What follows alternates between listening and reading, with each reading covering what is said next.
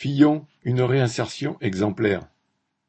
Fillon, ex-premier ministre, candidat malheureux à la présidentielle de 2017 et actuel condamné à cinq ans de prison dont deux fermes pour une affaire d'emploi fictif, par le sien celui de sa femme, a décroché un poste au conseil d'administration d'un géant du pétrole russe.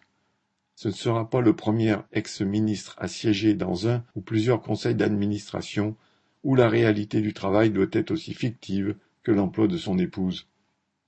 Un casier judiciaire de truand et le carnet d'adresses qui va avec peuvent même être une recommandation pour servir les puissants. CD